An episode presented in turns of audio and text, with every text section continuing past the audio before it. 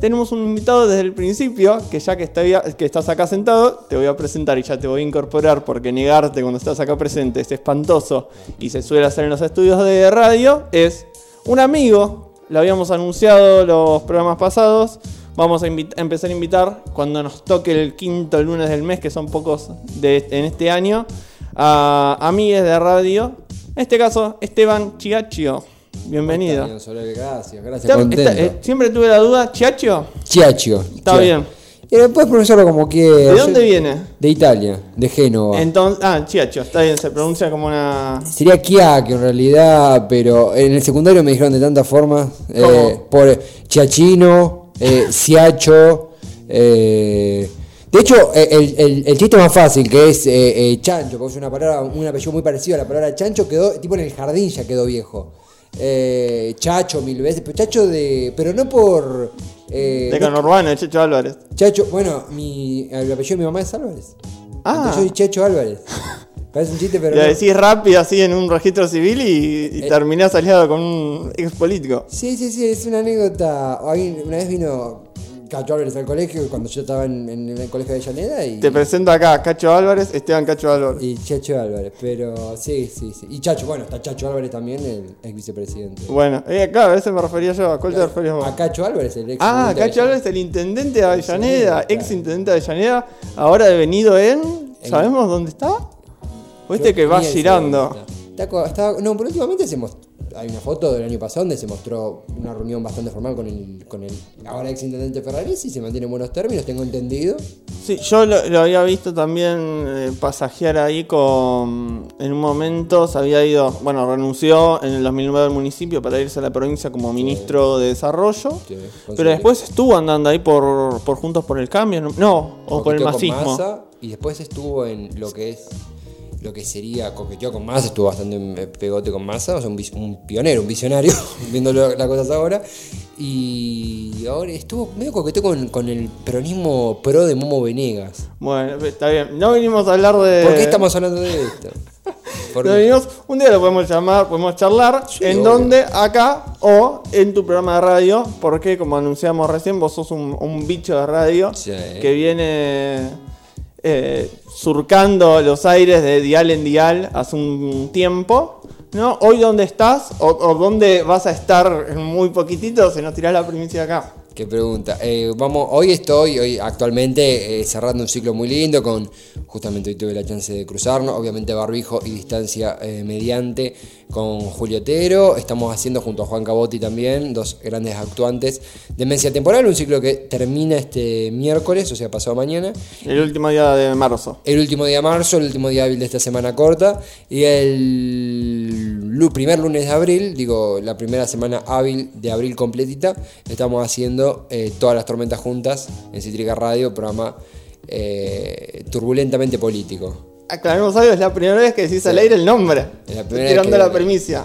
Y me vas a tener que pagar 500 dólares por eso. 500 dólares. ¿Cuánto está el dólar? Ya no lo sabemos. Mm, escuchar todas las tormentas juntas y te va... Y me voy a enterar cuánto está el dólar. Claro, pero re contento. Más o menos por dónde viene el programa. Y la verdad es que el objetivo es, a, a mí hay una palabra que a mí me apasiona, pero que la digo con cuidado porque suena medio aburrida, que es cultura política, pero vamos a venderlo un poco mejor.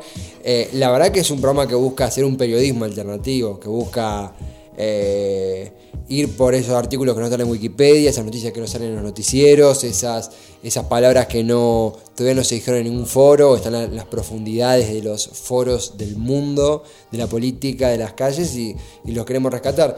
Afortunadamente, a mí me gusta mucho entrevistar, charlar, va a haber entrevista, va a haber columnas, hay un equipazo detrás de chicos, chicas, chiques de todos los palos y latitudes. Doy fe de que, de que es así el equipazo que tienen ahí, que están, el que está, el que heredan de demencia temporal este ciclo y el que se sumó en esta transición hacia todas las tormentas. ¿Cómo es? Para no me acostumbro. Todas las tormentas juntas. Todas las tormentas juntas. En un momento le dije todas las tormentas todas, todas las tormentas tormentas. Yo le dije cualquier cosa. Yo le dije, le he dicho tantas cosas, le dije eh, to- tormentas, eh, sí, todas las tormentas se desataron. Lo- yo le diría tormentas. Tormentas, Tormentas. pa- para lo- me lo imagino para los archivos MP4. Tormentas. Entrevista economista Sí, tormentas.mp4. o TTJ. TTJ. Lo, lo podemos ir pensando también para la gráfica, que lo vamos a tener que resolver ahora, después lo charlamos fuera del aire. Por favor, espero la sesión de fotos porque la, Las necesitamos la porque... que tengo son de la cuarentena, que estoy con todo el pelo largo, un desastre. Perfecto. Este es tu nuevo proyecto, el proyecto 2021 de Esteban Chiacho. Pero ¿de, de dónde surge? ¿Vos de, de chiquito sonaba en la radio, sonaba la radio en tu casa, en la infancia, la escuchaba tu viejo? ¿La pusiste vos en algún momento por, por voluntad propia? Eh, la radio arrancó de, buscando una forma de, de, contar cosas. En, en realidad fue, no, fue una búsqueda por influencia mediática. En casa sonaba la radio. eh, eh, me acuerdo de voces que hoy, bueno, no, no son gratas para nada, que en ese momento tampoco eran gratas, pero a veces más de fondo. Me acuerdo de ir en el bondi al primario y escuchar, no sé, que esté de fondo el exprimidor. No, no, no, no lo reivindico, pero estaba de fondo porque el colectivero que me llevaba escuchaba eso. Me acuerdo de, de Víctor Hugo, pero me acuerdo de, de Víctor Hugo y de. Se, me, se me escapa el nombre de una radio que, escuché- que sonaba en casa. Eh, me sale decir Millennium, pero no podía ser Millennium. ¿Por qué Eh, por, creo que por. Yo soy de Avellaneda, no llegaba hasta ahí. Y no era una- Depende, viste, a veces los diales son medio sorprendentes. ¿sí? Porque acá llegas y más cerca de la radio no. Y- De la antena en realidad. Claro, pero era como, como un actor de reparto. A mí lo que me empezó a pasar fue que en un momento de 2000, 2012, así yo, eh, entre el 2008 y 2011 estuve mucho en los blogs. Blogspot, el boom de los blogs que fue acá 2006-2008. Sí, eh, punto blogspot, punto. Esa época, el- el boom de blogger, que, hoy está bastante eh, alicaído ya. Mi papá hacía páginas web, a mí me, ponía como, en buen sentido, ¿no? con el guillo de indias de las páginas que hacía, así me metí en el mundo de los blogs muy chiquito, tenía 2006 fue esto, eh, on- nueve años. Eh, encima mis papás recién se divorciaban, por eso yo iba a la casa de mi viejo y era lo que, lo que me gustaba hacer. En casa no tenía banda ancha, era como todo recontra primitivo. Eh, y en un momento el blog empezó a quedar chico, el- empezó como a, a- hacer un, un- espacio de, de- de escritura que no empezaba a conformar, que no saciaba todo lo que era las ganas de hablar, de expresarse más, de contar una noticia, estar en el vivo, de interactuar. Y cuando la interacción necesitaba que sea de una forma más intensa, eh, aparece la radio, aparece probar comunicarse con, con, con audio, probar comunicarse con, eh, de una forma más dinámica, que haya alguien detrás. Yo creo que el punto es que haya una respuesta. En un momento el blog, la respuesta era en forma de comentarios, fueron muchos años, era muy chica. era Pero mucho- fue una comunidad grande. En su momento, yo me acuerdo un informe de esos de, de TN Tecno Sí. que, te, que te hacían un, esos gráficos de si los blogs siguen creciendo al ritmo de crecen hoy, obviamente estamos hablando del año 2009, imaginemos Sí. más o menos. Vamos a tener tantos millones de blogs para el año 2012. Claro, nadie se imaginaba que iba a aparecer Facebook en el medio de la ecuación. Facebook, Twitter. Yo, mi primer blog se llamó TV Fútbol. A mí me, gustaba, me gusta mucho el fútbol, era todo de fútbol. Eran lo, lo que ponía Lelo, lo que ponía con mis palabras. No, no había mucha De técnica. hecho, seguís colaborando en portales de fútbol. Sí, en Cultura Redonda hoy. eh, me, me, tengo puesta la rama independiente, o sea, me, me- me- me- fue, fue la primera semilla. Fanático de las casacas. Mm, sí, me- medio me Fanático por no decir adicto. Adicto y sin. Decimos mal porque no, no, no es que tengo plata para ir comprándome casacas, pero cada tanto un gusto me doy, una chombita. Me gusta, me encanta, me encanta. Eh, y, y no, no, en un momento eh, se hizo una linda interacción. Me acuerdo el primer comentario que recibí en un blog, me acuerdo de, de- de- de esos primeros comentarios, ese, internet tan, tan hoy a la vista primitiva del 2008-2009. En un momento la necesidad de interactuar era hablar, era para otra cosa. Y en- Todavía no existía el concepto de youtuber, todavía no había nada. No. Me acuerdo que para ver un video de YouTube tenías que entrar, pausarlo, esperar 10 minutos a que cargue y ahí poder verlo. Claro, era, era otra, otra cosa, no había anuncios en YouTube todavía, me parece. Era la época que estaba medio el, el boom de, de Dross, ponele. Era la época del Nyan Cat. Me acuerdo, de esa época me acuerdo de Dross, me acuerdo del Bananero, y me acuerdo eh. Magnus Mephisto. Magnus Mephisto. Y en esa época yo me topé de casualidad con una página que se llamaba Spreaker, que era una consola virtual y te daba 30 minutos de programación en vivo. Y salías con un enlace y yo empecé a. Lo empecé a hacer eh, y. ¿Pero era audio o audio y video? Audio solo. Audio solo. Spreaker, eh, me acuerdo todo, me acuerdo que era la co- entraba y dije, bueno, yo quiero hacer un programa donde pueda, a mí me gustaba mucho tenía esa onda medio de música de los 80, cosas que me pasaron en el día y política.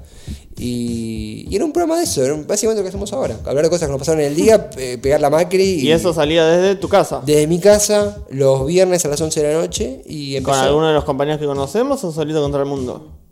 Bueno, a, a- no, no- gente que ahora explico quién es, Luca Franci, que salió en, en- en- en Demencia Temporal, eh, formaba parte, hacíamos un segmento independiente.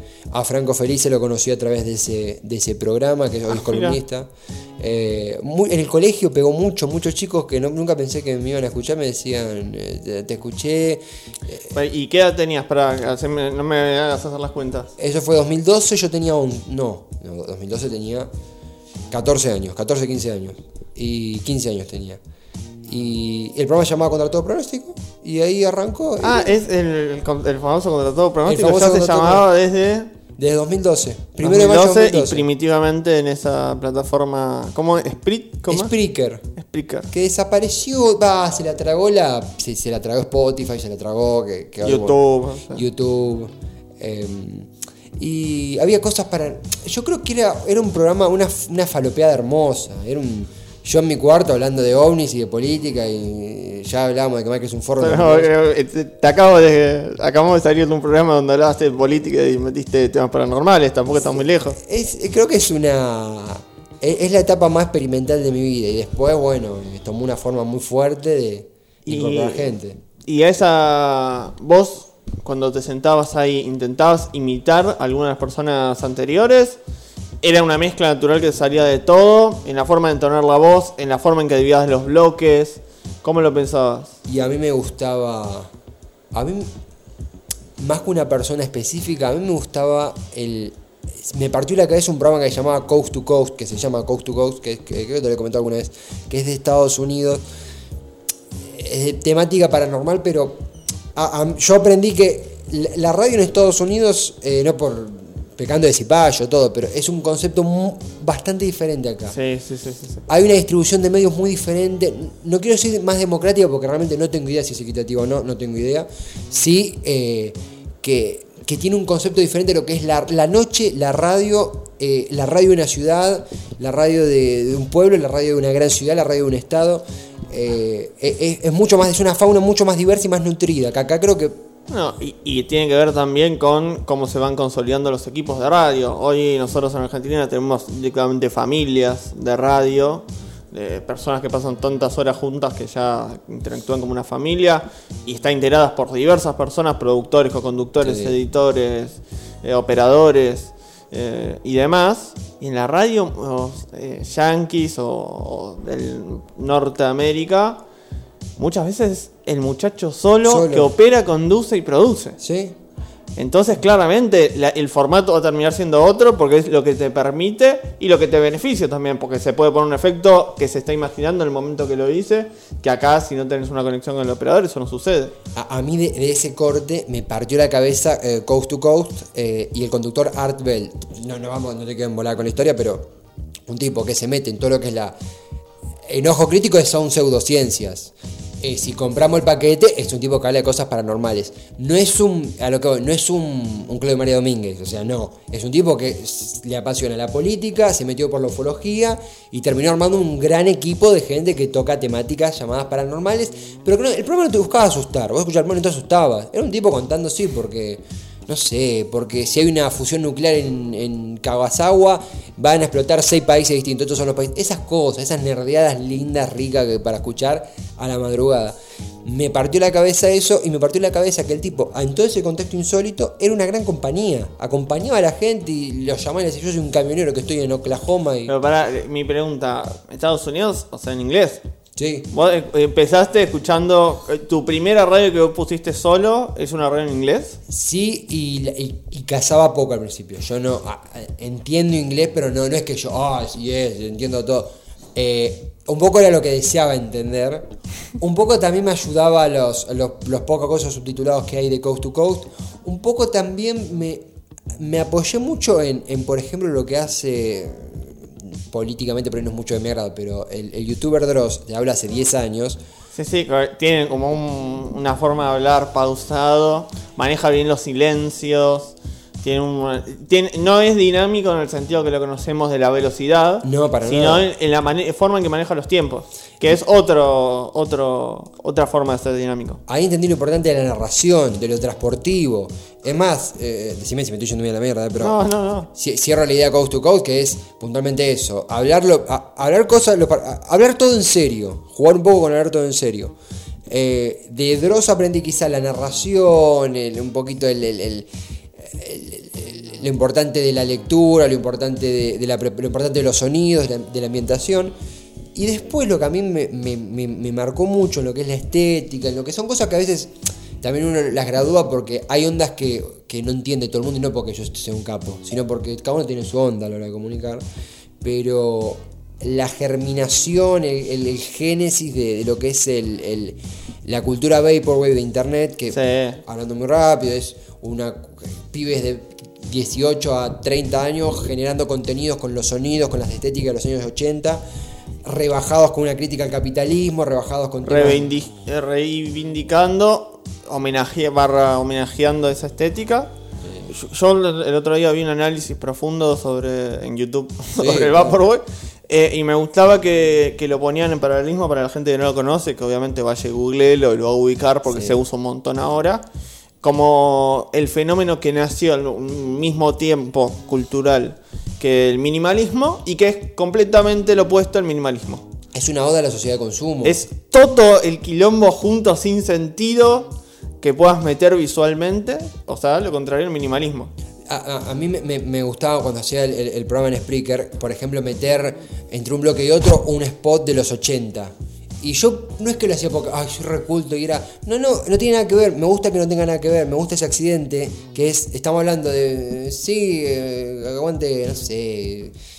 Tal cosa. Hoy me comí un plato de esto. Bueno, se viene la nota con el experto en ovnis. Corte. Eh, compre micrófonos Spencer. eh, un spot de los 80 de Colombia, ponele. Y era como no tenía nada que ver y generaba una estética tan extraña que, que creo que son esas cosas que a, cual- le- a cualquiera le permite rellenar como quiera, interpretar como quiera. Y eso creo que es un poco lo. No solo el, el tema de, bueno, que sea una- un micrófono en Colombia, sino me imagino la forma de hablar del locutor, la calidad del archivo de audio por haberse grabado en una cinta. Lo que hoy es low, low-fi. Sí, sí. El low-fi eh, decanta de rama del vapor. de- ¿Me estás diciendo que inventaste el lo-fi? Mm, Sí. Si tuviéramos, premisa. si tuviéramos la posibilidad de poner zócalos, pondríamos en este momento Esteban Chiacho inventó el lo-fi. No lo inventé, pero estaba, no te digo en la primera fila ni en pedo, estaba en la novena fila. Mm. Hoy es una fila que tiene millones. Yo estaba en la novena fila, pero pero me dio como entre mucha gente. Sí, Estábamos sí, sí. apretados, éramos muchos ya. O sea, sí, Lo que hoy no se podría por el COVID. Lo que no se podía por el COVID. Y- Pará, y me interesa, eh, contra todo pronóstico, estamos en 2012. Sí. ¿Y cuándo fue la primera vez que entraste a un estudio de radio, digamos, y abandonaste tu dormitorio para pasar a, eh, digamos, profesionalizar un poquitito la cuestión? Porque también inventé el bedroom pop, no te olvides. Eh, no, el... Con un amigo Jorge eh, me propone, me, me escuchó y me propone hacer un programa juntos en Cítrica. Hicimos un programa que, eh, que duró poquito, que llamaba Enemigos al Acecho. Eh, los dos teníamos... Cítrica es Cítrica Radio, Cítrica FM 88.5 ahí en, en French y, Marconi. Esto año 2013, yo estaba en quinto año. Duró re poquito, eh, principalmente por diferencias ideológicas. de los dos, que hoy somos muy amigos, hoy nos llevamos muy bien. Eh, Hay que chequear eso antes. Vamos haciendo comentarios para que la gente se está, tiene pensado hacer un programa de radio. Chequee cómo se lleva en una charla distendida con la persona con la que va a pasar horas frente a un micrófono. o- Incluso yo sé que hoy haríamos algo completamente distinto. Hoy yo me los dos nos pararíamos de otra forma, pero no porque creo que quizás sí cambiamos la ideología en algunos puntos, pero sentíamos como la éramos muy chiquitos, estábamos como, como recién explorando, aprender a hablar en tu micrófono y, y terminó rápido, esto fue esto fue no sé, entre marzo y, y mayo 2013 estaba Luca, Luca Marzo y mayo. Marzo y mayo. Marzo, abril, mayo y Sí, sí, sí. Eh, esperemos que todas las tormentas juntas no sea marzo, abril y mayo. Tiene que romper ese récord, pero estaba Luca Franci que también es un amigo, que estuvo, que estuvo en demencia temporal un par de veces. Y al terminar esa experiencia, en septiembre de 2000 pasaron unos meses. Y yo hacía, iba a clases de piano, que es el único instrumento que intenté tocar y no, no pude. Eh, y mi profesor, eh, Germán de Herley, Germán Coppola de Herley, me dice, che, están armando una radio acá pasando el puente, el puente Irigoyen. eh, no sé, vos dijiste que hiciste radio alguna vez. Ah, la verdad, le voy a ver qué onda. Y era un club muy humilde, se llamaba Radio La Mosca, se llama, muy Se humilde. llama, sí, sí, lo conocemos. Es en mi barrio, digamos. Es es súper. eh, era una radio- Piñeiro. En Piñeiro. eh, era muy loco. A los ojos de hoy. eh, cariñosamente, porque después de tantos años uno las cosas le dice cariñosamente. Entramos y parecía una casa tomada, pero porque la entrada estaba toda. todo con las luces titilando. Pasaba gente que no conocíamos. Nosotros éramos chiquitos. Te- Tiene toda una estética el estudio esa de cortinas corti- gruesas que te da una, te da una sensación rara. puertas que no sabías a dónde conducían, puertas trabadas que no se abrían hace años, cajas con signo de, interro- de interrogación. No me olvidé más, vi una puerta que tenía un, signo- un signo de interrogación, pero no por bardear a la radio, porque era una estética y, y- y- y nos recabió y nos cabe hoy en día y nos partió la cabeza. Ahí arrancamos un programa que se llamaba Genesis Nocturno con Franco Felice, que hoy es parte El del que habías conocido en tu cuarto haciendo el programa. a través de, de, de Contra Todo Pronóstico, con Luca Franci, con Ian Schuben. Eh, y ahí pisamos un estudio ya con un programa que duró, Génesis Nocturno duró hasta 2019, una locura. Se- fueron siete años haciendo radio. Eh, Que de hecho terminó por una cuestión de tiempos, pero no, entiendo que por una cuestión no de, de- de discusión o de No. problemas, sino por una cuestión de tiempo. de hecho, con- pasó un montón de gente. Estamos en quinto año de secundario y lo terminamos estando todos ya en la recta final de la facultad. Es mucho tiempo, estamos ya todos en otra, cambió todo el equipo. Eh, había necesidad otra cosa también, para creo que en todos. eh, pero fue un viaje tremendo. Y después tuviste un momento que cruzaste el, el riachuelo y te fuiste a Capital a hacer radio. Sí, sí, sí, hacía. ¿Cómo, ¿En qué año fue? ¿Cómo, cómo fue la, la propuesta? ¿O cómo se acercaron ustedes al lugar? Eh, esto fue en 2017, yo hacía eh, contra todo pronóstico, de- es el mismo nombre pero era otro programa, un programa político en Cítrica. Eh, eh, Tenés un problema con los nombres, Teo. sí, Estoy dando cuenta. Tenés un grave problema con los nombres. Porque van tres proyectos de radio que te conozco y las tres le pusiste el mismo nombre. pero era como una continuación, era una reivindicación del programa anterior, pero que, que solamente yo entendía. Eh, pero lo hacíamos y, bueno, obviamente el programa salía hermoso por Cítrica, hacíamos Génesis Nocturno ahí también, pero empezó a pasar dos cosas. Por un lado... Pero, eh, pará, Tenías dos eh, programas en la misma radio. Claro, eh, contra todo pronóstico, el político y Genesis Nocturno, el eh, más distendido. Sí. Eh, en un momento yo, yo laburaba en Capital Federal, estudiaba en Capital Federal en, en UBA en Sociales y, y se me empezó a quedar muy a contramano el ir a, a, a Avellaneda a hacer contra todo pronóstico puntualmente. Y bueno, me parecía que era un buen momento para probar algo nuevo. Un día me voy a tomar una birra con unos amigos, llega un amigo de un amigo de uno de mis amigos, Pedro, hoy en día mantenemos contacto, y me dice, sí, no vengo de la radio. Ah, ¿en qué radio estás? En Radio Monk, estaba muy buena. Tiro, eh, hoy soy del director, soy muy amigo, muy amigo, eh, recontra. Digamos los nombres así. De Pedro, Nacho, eh, y en ese momento se suma también Facundo Pérez, que hoy es parte del programa. eh, de, de todas las tormentas juntas y de Demencia Temporal también.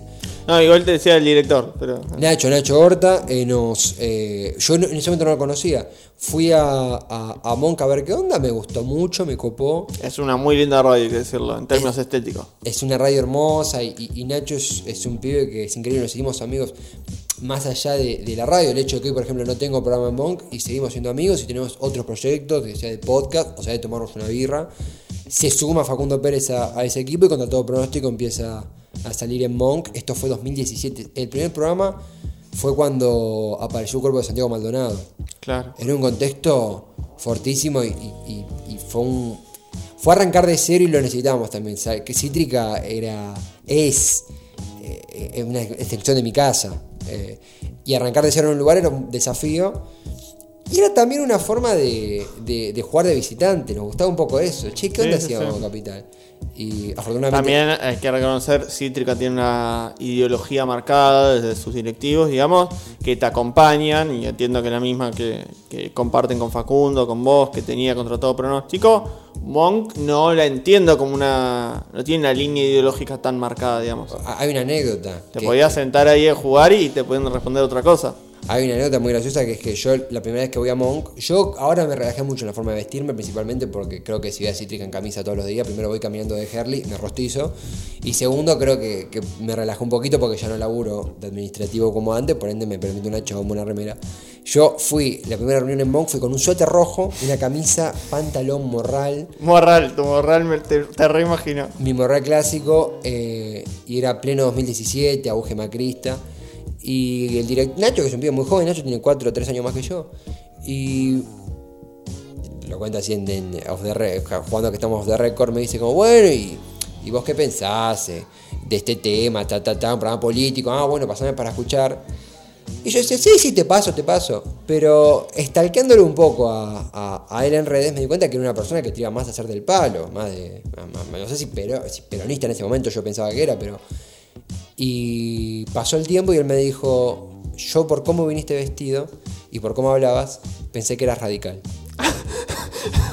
él me lo dijo a mí. Y Pará, todos en algún momento pensamos que eras un poquito radical. todo, soy- Debíamos pasar por el comité un día, saludar a los muchachos. y soy medio. A ver, soy, tengo alma de viejo. Tenés una estética de centro de jubilados por momentos al escucharte hablar. Si me, de- si me dejo el bigote, me parezco Alfonsín. Y sí, era como medio. No, pero. Y después, hoy en día es. El día que ganó a Alberto, él, yo estaba en Avellaneda festejando y él estaba en Capital en el búnker. o sea. Y ahí llegamos, digamos, después de contra todo pronóstico, en el hit 2019, ya nos encontramos con, a meses de arrancar la mesa temporal, con una propuesta de decir, che, no es venía a pagar por hacer un programa de radio, sino venía a laburar de hacer un programa de radio. Sí, fue una, fue una locura. Y, y, y- y es muy loco también. Era, era plena pandemia esto, estábamos haciendo contra todo pronóstico por internet porque no se podía ir al estudio. Hablamos, estamos hablando de él, eh, arrancó el 27 de junio de mensa temporal, Sí, de cuando 2020. todavía no, no- nadie salía a tomar una birra, No. alguien salía a tomar una birra y la apuntábamos todo con el dedo de traidor a la patria. Eh, no, no era. Es más, yo decía, no sé qué va a pasar con el programa porque yo, afortunadamente, bueno, con todos los cuidados, em, hoy Monk abre el estudio, pero no es que Monk no lo abría, ninguna radio lo abría, estaba, era todo un misterio, más radio cua- que donde pagás espacio iba gente de todos lados. En Monk eh, nos hemos hecho amigas, amigos de zona oeste, zona norte, y. Y Pato, uno de los. De, de los ah, El director de el programación de Cítrica. y hoy amigo mío también, me doy fe, me, lo considero un- alguien muy cercano, en ese momento, bueno, ahora también no director de programación de Cítrica, me llama y claro, mi respuesta primero fue como, creo que uno cuando le aparecen estas cosas, yo digo, hoy se me vuelve a pasar, sí, Pato, ¿cuándo, cuándo y dónde? Pero en ese momento era tanto el escepticismo, el, el miedo de que no sabemos, no sabíamos qué iba a pasar, el, lo gris que era todo, y no digo... Todavía no se hablaba de vacunas, no se hablaba de. de- Nada. de- de- no había luz al final del túnel en ese momento. Y además yo tenía el otro laburo administrativo. eh, y yo decía, yo de seguro me quería ir. Cuando estalló la pandemia dije, menos mal que no me fui, si no me caben bolas. Y la lógica era esa, era como, che, Sí, sí, abracémonos al laburito que tenés porque tenemos que pasar el invierno. se pudrió todo. O sea, me, dep- me depositaba el quinto día del mes, eh, lo cual eh, no era un gran sueldo ni a palo, pero me, me ayudaba a su- subsistir. Eh, era como, bueno, ¿y esto qué es? Pero no sé, yo pensaba que por ahí... Y hacer un programa con gente que no conocías, vos siempre te metiste en proyectos con gente que conocías, y acá era, mira, te presento y vas a conocer el primer día de, de aire a tus compañeros. Eh, a, a, mis co- a Julieta y a, y a Juan. Y además esto de, de, de hablar en términos económicos en cuanto a radio, que yo nunca lo había hecho, yo siempre había pagado. Entonces, ok, ¿cuánto te tengo que pedir? Pero, pero yo tendría que negociar un sueldo, o sea, yo no voy a pagar, ¿qué, qué? No, no te puedo pagar igual, tipo, esa cosa de no tener la costumbre. Claro, claro. Y, y Pato se, se fumó un par de textos largos míos, eso yo hoy lo, lo aprendí en Cítrica. el- el- Debes mandar los textos, los textos largos de TV. Claro, ahora creo que aprendí a sintetizar, intento hacerlo en ese momento, no, es que, pero qué día sería, ok, no. Hay cosas que uno, hay cosas que yo hoy no haría, que por ejemplo, no, porque yo estoy en, el otro laburo, está bien, en ese momento era todo muy jodido todo.